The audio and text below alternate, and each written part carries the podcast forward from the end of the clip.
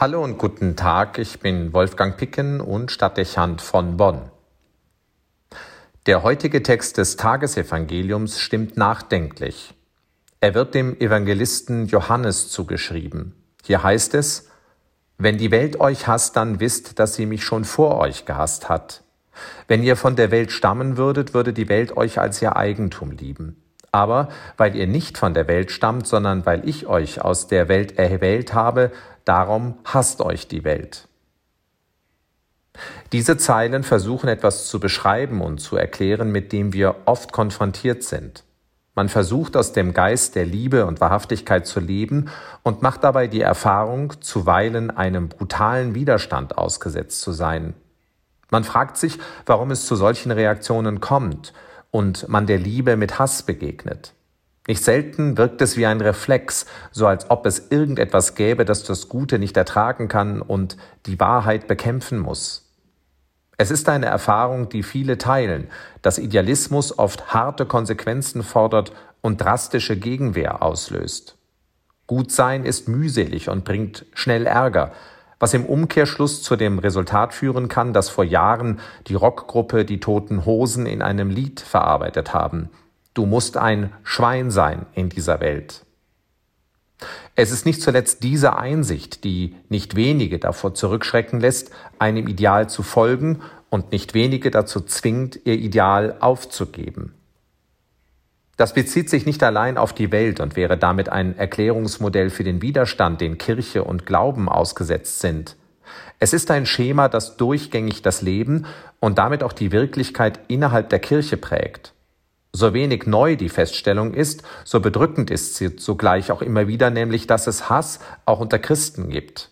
Menschen, die nicht von Gott, sondern von der Welt bestimmt sind, um es mit den Worten des Johannes zu beschreiben aber mitten in der Kirche wirken und so tun, als ob sie mit Gott und seinem Wort in Verbindung stünden. Das ist es, was bis auf den heutigen Tag die Atmosphäre vergiften und die Glaubwürdigkeit zerstören kann.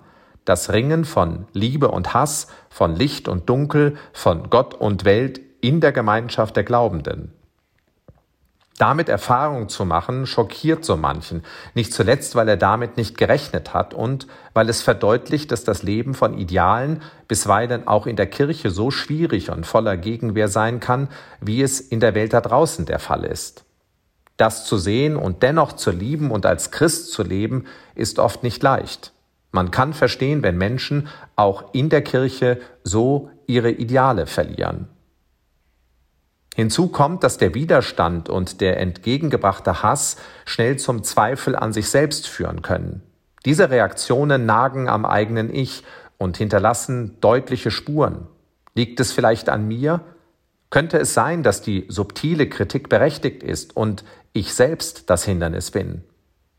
Diese Fragen sind geeignet, in belastende Überlegungen und Selbstzweifel zu führen. Es ist ein nicht selten lähmendes Gift, das den Idealismus dämpft und den Einsatz hemmt. Am Ende hat es nicht selten Methode, sind es genau doch diese Gedanken, die der Hass in das Innere des Gegners säen will. Die heutigen Worte Jesu wollen aus dieser Erstarrung und Frustration befreien, indem sie erklären, wieso es zum Widerstand kommt. Nicht, weil die Ideale die falschen wären, nicht, weil man ungeeignet wäre, sie zu vertreten, sondern weil es in der Natur der Liebe und der Wahrheit liegt, Widerstand zu erregen und sich selber querzulegen. Man erfährt in solchen Situationen Hass, weil es eine Kraft gibt, die uns Menschen bestimmen kann und der es unmöglich ist, Liebe zu ertragen. In gewisser Hinsicht also ermutigt Jesus dazu, dass man sich vom Widerstand nicht entmutigen lässt, weil man ihn sich erklären kann. Es ist der Reflex, mit dem man rechnen muss. Es ist die Wirklichkeit, mit der sich Jesus selbst konfrontiert sieht. Seine Liebe und seine Wahrheit führen zu Verfolgung und Kreuzestod. Am Ende aber kann es die Verwandlung der Welt, die Auferstehung zu neuer Wirklichkeit nicht geben, wenn die Liebe und der Idealismus nicht tätig werden und sich dem Widerstand stellen. Ohne das hat das Gute keine Chance.